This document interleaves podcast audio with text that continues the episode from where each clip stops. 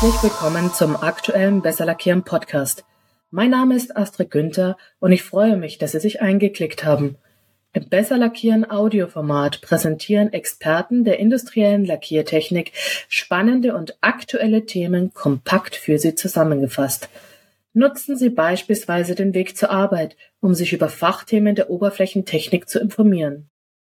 Im aktuellen Podcast geht es um das sogenannte Gift der Beschichtung, die Kontaminationen.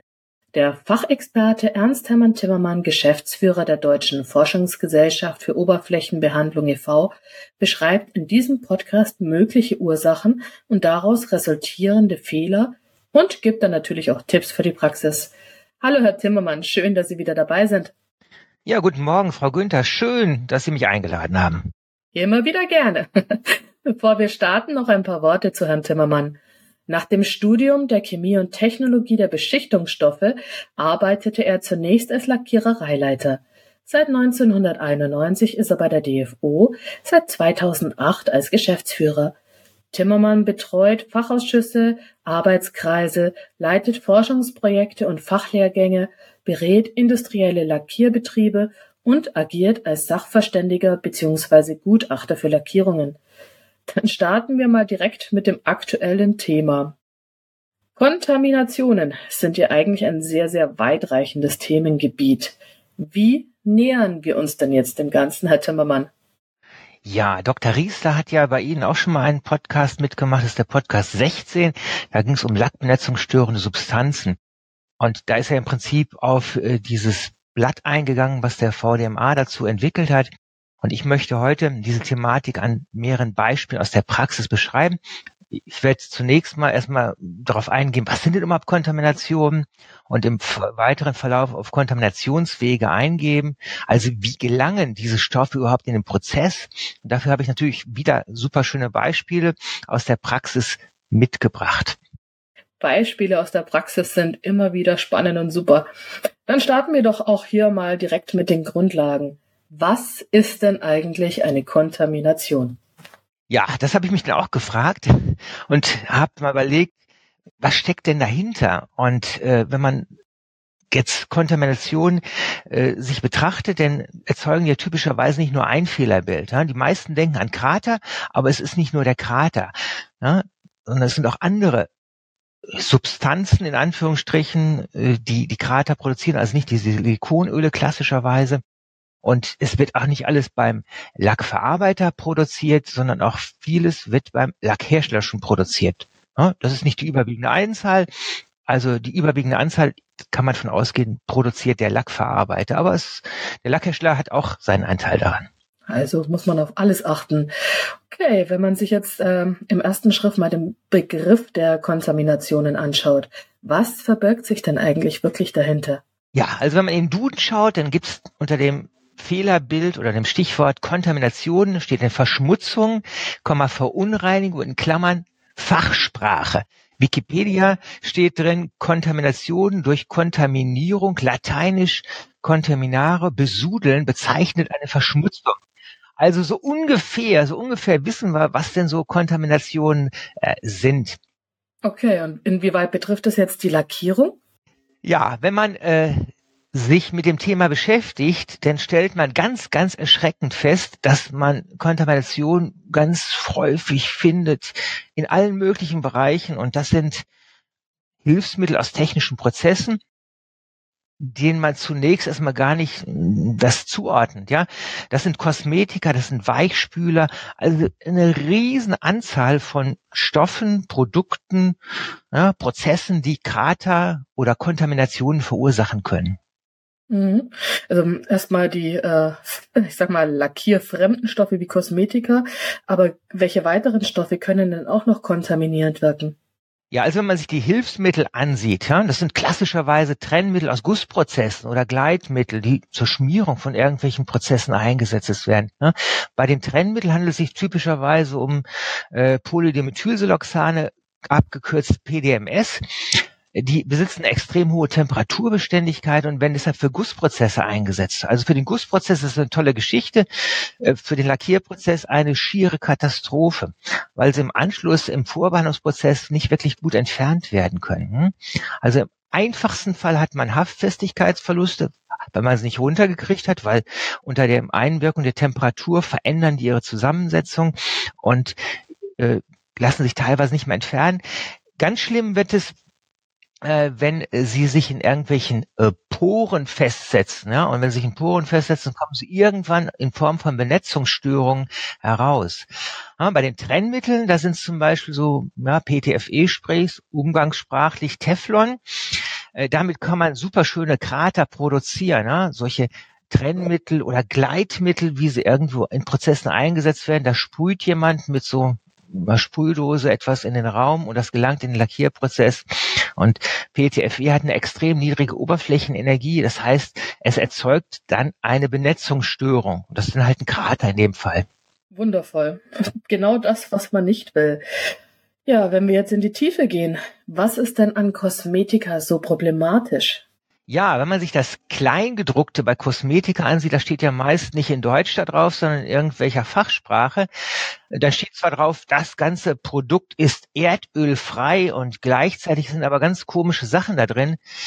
Dimethikone, Zyklomethikone, Stearyldimethikone, hört sich erstmal relativ harmlos an. Und wenn man denn äh, das Ganze mal googelt, dann stellt man fest, das sind alles unterschiedliche Arten von Siloxanen. Ja? Warum setzt man Siloxane überhaupt ein?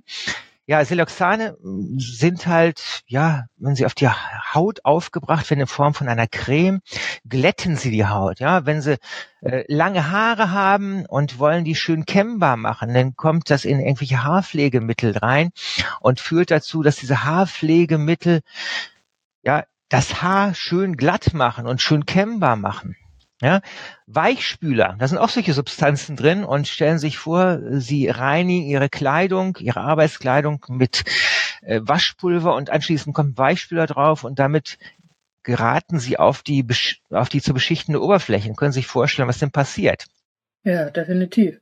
Aber wenn das jetzt eigentlich bekannt ist, warum stellen denn Kosmetiker für den Lackierprozess ein Problem dar? Ja, weil die Mitarbeiter häufig nicht verstehen, dass das ein Problem sein kann. Ja, und ich habe okay.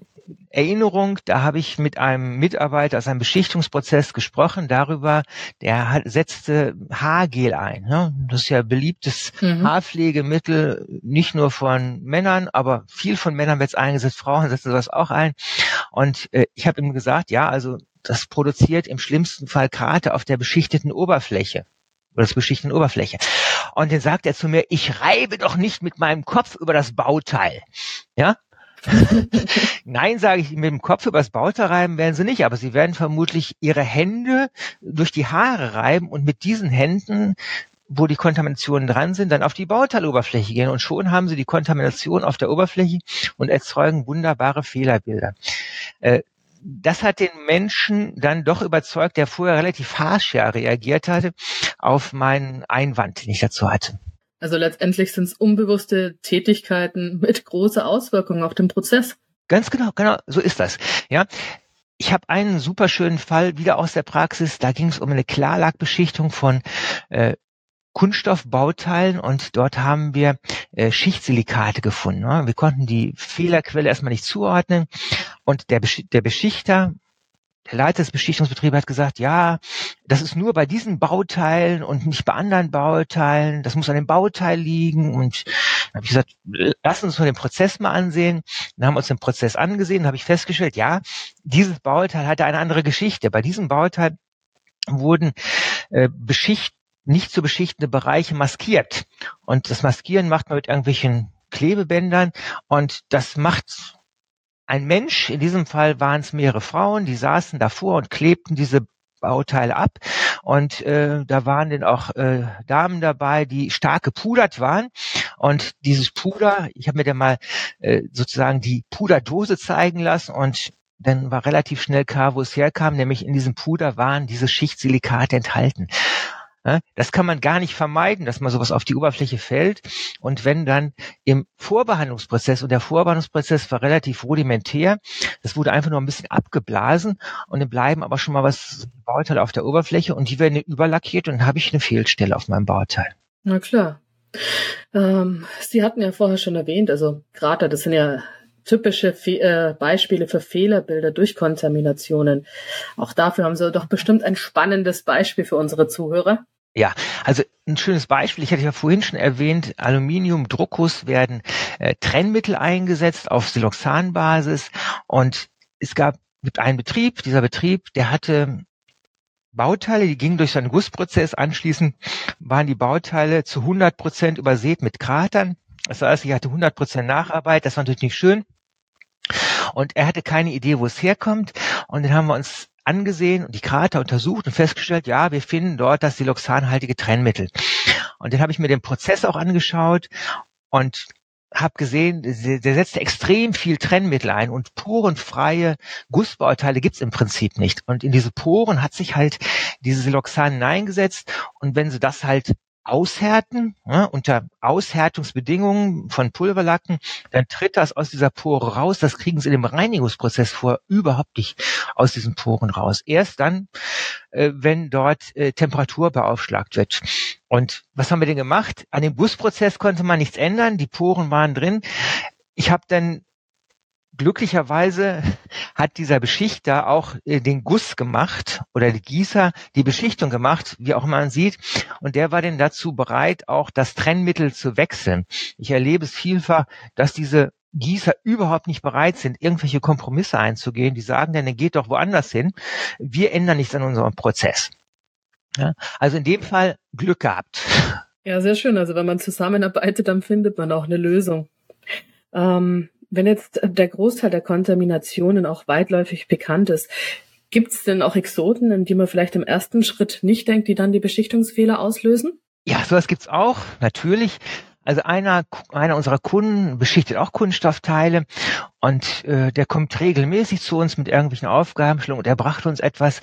Ja, da haben wir ganz merkwürdige Verunreinigungen gefunden in der Beschichtung. Die konnten wir absolut nicht zuordnen. Vorher wussten wir, das war mal Overspray, das waren mal äh, kleine Lackbestandteile, die in die Beschichtung eingefallen waren. All solche Themen hatten wir und äh, dann haben wir mehrfach mit ihm telefoniert und in den Telefonaten haben wir darüber gesprochen, was könnte denn die Quelle sein? Und er hat gesagt, also ich habe keine Idee. Und habe ich gesagt, jetzt machen wir doch mal Folgendes. Jetzt erzählen Sie uns mal alles, was passiert ist äh, in den letzten Wochen, Monaten. Egal, ob Sie denken, das ist jetzt wichtig oder unwichtig. Alles ist wichtig. Und dann sagt er, ja, also ich habe da noch einen Fall, aber das hat garantiert damit überhaupt nichts zu tun. Es hat bei uns gebrannt. Ich sage, ja und? Okay.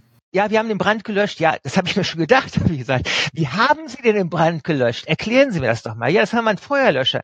Ich sage, und was für ein Feuerlöscher? Ja, sagt er, so ein Pulverfeuerlöscher okay.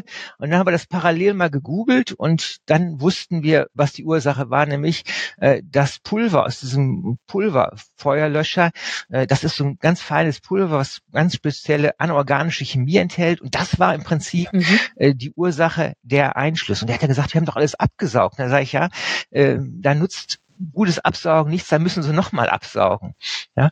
Und weil dieses Pulver dringt überall ein und das kriegen sie ganz, ganz schwer nur wieder entfernt. Ja, sowas muss man erstmal kommen. ja, also deshalb muss man bei solchen Fehlerbildern immer, es gibt nichts Unwichtiges, das sage ich allen Leuten immer wieder bei Schadensanalyse. Es gibt nur Sachen, die man nicht gesagt hat. Mhm. Das wäre denn blöd. Auf jeden Fall. Okay. Was raten Sie denn Beschichtern in der Praxis, wenn jetzt eine äh, Fehlerquelle individuell identifiziert werden soll? Ja, das möchte ich mal in einem Fall erklären. Da gibt's also einen äh, Lackierbetrieb, äh, da treten sporadisch Fehler auf und die Tr Fehler treten immer blockweise auf. Und blockweise heißt, es sind mehrere Warenträger betroffen. Äh, in dieser Anlage gab es mehrere Beschichtungskabinen und dann geht das an das Suchen besonderer Ereignisse. Ja, also gibt es besondere mhm. Tageszeiten, besondere Wetterlagen, Mitarbeiter im Urlaub, Mitarbeiter da, neue Mitarbeiter, Zeitpunkt des Beginns, mhm. äh, Kombinationen verschiedener Ereignisse. Also was sollte man machen? Und äh, das also wirklich genau. sich die Grundfragen genau. stellen. So ist genau so ist es. Und äh, bei diesem Fall, wo ich jetzt darüber berichten möchte, äh, da haben wir die Krater untersucht und wussten relativ schnell, das handelt sich um Siloxane. Siloxane, habe ich vorhin erzählt, sind überall drin. Also wir konnten nicht wirklich genau zuordnen, wo kommen die her. Da steht also nicht dran, ich bin ein Siloxan aus dem und dem Trennmittel und ich bin ein Siloxan aus dem und dem Gleitmittel oder aus dem und dem Kosmetika steht dummerweise nicht drauf. Und beim ersten Ortstermin habe ich den Prozess begutachtet, bin einmal durchgegangen. Äh, an dem Tag traten auch keine Fehler auf. Äh, wir wussten aber relativ schnell, irgendwie über die Luft musste es übertragen werden. Ne? Äh, es gab äh, vier Beschichtungskabinen, äh, drei ältere Kabinen und eine neuere Kabine. Und beim Auftreten dieser Krater wussten wir, es tritt in allen Kabinen auf. Ja, und die neuere Kabine, das war zu dem Zeitpunkt schon klar, die wurde ziemlich genau zu dem Zeitpunkt in Betrieb genommen, als die Krater das erste Mal aufgetreten sind. Also da hatten wir eine zeitliche Zuordnung und der Betrieb fährt im Zweischichtbetrieb und mein Ansprechpartner hatte gesagt, ja, also es tritt nur in der ersten Schicht auf. Das waren so Langschichten, also zweimal zehn Stunden Schichten und nur in diesen ersten zehn Stunden tritt das Fehlerbild auf. Dann denkt man sich, naja, vielleicht liegt es an einem Mitarbeiter, der denn äh, nur in dieser Schicht tätig ist oder ist es irgendetwas anderes, was nur in dieser Schicht ist. Aber auf die eigentliche Ursache bin ich da noch nicht gekommen. Ja, die Beschichtungskabinen, die stehen in so einem eingehausten Bereich und äh, die Beschichtungskabinen haben normalerweise so ein äh, Abluftaggregat, wo die gefilterte Luft äh, wieder normal in den Beschichtungsbereich eingeführt wird. Das ging in dem Fall nicht, sondern die standen außerhalb des Bereiches. Der Beschichtungsbereich musste deshalb zusätzlich mit Luft versorgt werden, um äh, einen Unterdruck dort zu vermeiden, sprich, dass Staub und Schmutz in den Bereich eingesaugt wird. Ja, und den übrigen Hallenbereich haben wir auch festgestellt, da gab es noch Montagearbeitsplätze. Also es gab schon Potenzial für so etwas. Okay, also hat man sich erstmal die grundlegenden Fragen gestellt, ist dann vor Ort gegangen, hat sich dann alles ganz genau angeschaut und ähm, haben Sie dann durch den Praxistermin die Fehlerquelle auch identifizieren können? Bei dem ersten Termin habe ich gedacht, super, hast die Ursache gefunden. Ich bin dann da rumgegangen. Okay. Hab, äh, da gab es so einen Arbeitsplatz, den gab es auch erst seit Beginn dieses äh, dieser Schadensbilder. Dieser Mensch hatte einen Arbeitsplatz, da fräste er solche Bauteile. Und dann habe ich gesagt, was nehmen Sie denn für das Fräsen? Ja, als Hilfsmittel. Ja, sagte, ist dann im Schrank. Dann habe ich den Schrank aufgemacht und da war dieses Hilfsmittel drin und es standen zwei Dosen Deo-Spray. Äh, und ich habe da drauf geguckt und habe dann äh, ja die Produkte gefunden, über die ich vorhin schon gesprochen habe, nämlich Siloxan. Habe ich gesagt, super, toll gefunden, alles klar. Wir haben auch Nachstellversuche gemacht und haben festgestellt, tatsächlich, wir können mit ein bisschen Kontamination von diesem Deo-Spray äh, Krater produzieren. Der gute Mann hat gesagt, habe ich nie benutzt. Okay, was denn gemacht worden ist, man hat den äh, Körperpflegemittel nicht in dem Beschichtungsbereich oder in der ganzen Halle mehr zugelassen. Mhm. Es hat aber nicht geholfen. Ein paar Tage später oh. rief denn der Mensch wieder an äh, und hat gesagt, ja, also Sie müssen mal ein paar Tage hier vorbeikommen. Das hat nichts gebracht. Wir haben die Ursache noch nicht gefunden. Es muss irgendeine andere Ursache sein. Okay, und wie sind Sie dann weiter vorgegangen? Ja, ich bin dann drei, drei Tage da geblieben oh. und innerhalb dieser drei Tage haben wir viele, viele Musterbleche ausgelegt in verschiedenen Hallenbereichen. Wir haben äh, Strömungsmessungen der Luft durchgeführt. Wir haben Staubproben aus der Halle entnommen, mit denen wir Kontaminationsversuche durchgeführt haben. Und mhm. dann haben wir mit diesem ganzen riesigen Aufwand äh, festgestellt, ja, wir wussten irgendwo im Bereich der Montagearbeitsplätze sind Stäube vorhanden die kraterähnliche Erscheinungen erzeugen. Und auch auf den ausgelegten Musterblechen, die wir in den Bereichen hatten, auch da haben wir festgestellt, auch da erzeugen wir, abhängig da, wo es liegt, Krater. Es gab Bereiche, da waren überhaupt keine Krater anschließend bei der Beschichtung zu sehen. Und was wir denn festgestellt haben, äh, dass in dem Beschichtungsbereich kein Überdruck ist, sondern eher ein leichter Unterdruck. Da habe ich mich gefragt, ja, warum ist das denn wohl so? Dann haben wir uns noch die Ansaugfilter von der Zuluftanlage angesehen und sie da, die waren auch stark verschmutzt, den Staub. Damit konnten wir auch super viele Krater produzieren. Ja. Aber diese Filteranlage hätte an sich die Sachen rausfiltern müssen, hat sie vermutlich auch. Und dann haben wir weiter überlegt, nachgedacht. Und ja, am Ende war die Lösung ziemlich simpel. Ja, ich habe dann wieder mal ein paar Fragen gestellt, äh, dem Menschen dort vor Ort. Und dann habe ich ihn gefragt, als Sie diese vierte Kabine dort in Betrieb genommen haben, haben Sie denn an der Zuluftmenge etwas geändert? Ja? Dann guckt er mich an und sagt, wie an der Zuluftmenge was geändert? Das kann ich Ihnen nicht sagen. Das hat der Anlagenbauer gemacht. Oh. Dann haben wir den Anlagenbauer angerufen Aha. und der hat gesagt, nee, da haben wir nichts dran verändert. Dann haben wir die Zuluftleistung der Zuluftanlage erhöht und dann war das Problem beseitigt. Und es war auch klar, warum das immer nur in der Frühschicht passierte, weil nur in der Frühschicht war diese vierte Kabine auch in Betrieb. Ach so.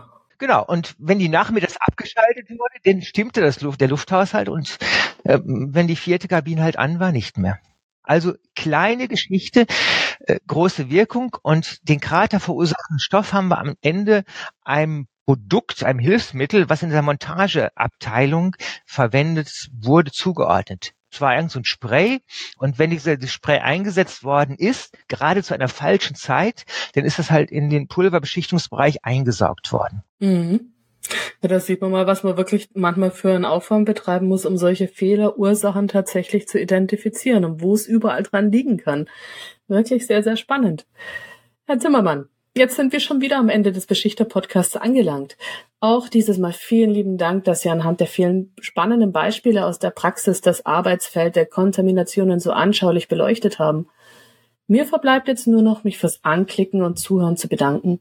Schalten Sie auch das nächste Mal wieder ein, wenn der Besser Lackieren Podcast neue Themen aus der industriellen ähm, Lackiertechnik für Sie bereithält.